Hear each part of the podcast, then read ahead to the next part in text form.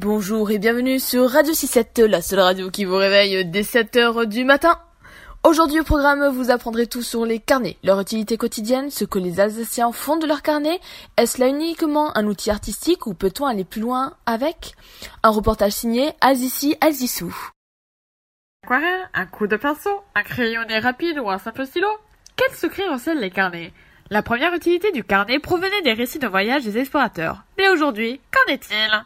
Afin d'en apprendre un peu plus, nous sommes partis à la rencontre d'étudiants qui ont accepté de répondre à quelques-unes de nos questions. Tout d'abord, nous retrouvons Elisabeth, étudiante en BTS Tourisme.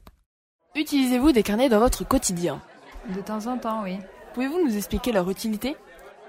Principalement pour l'écriture, lorsque j'ai des idées et que je les marque dans le brouillon. Avez-vous déjà pensé à vous en servir autrement? Pas vraiment. Ou peut-être pour les dessins. Recommanderiez-vous l'expression par le carnet ou est-ce que vous recommanderiez le carnet comme un outil d'organisation? Je dirais les deux parce qu'on peut s'en servir pour l'organisation au niveau pour euh, marquer euh, les contacts, les infos importantes par exemple. Euh, comme on peut s'en servir pour l'expression, dans le sens où quand on a justement des idées, on peut les écrire à l'intérieur, ou quand il y a quelque chose qui nous traverse l'esprit qui peut être important ou quand on a besoin de s'exprimer, justement, ça permet d'écrire euh, à travers les mots ce qui se passe en nous. Notre reportage continue avec Léane, étudiante en psychologie.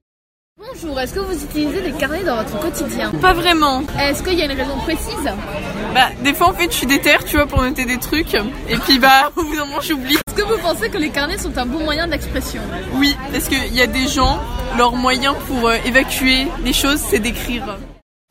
Ce reportage touche maintenant à sa fin. N'oubliez pas de nous partager vos avis sur le hashtag de l'émission et de nous faire part de vos expériences avec les carnets. On se retrouve demain, même heure sur Radio 67.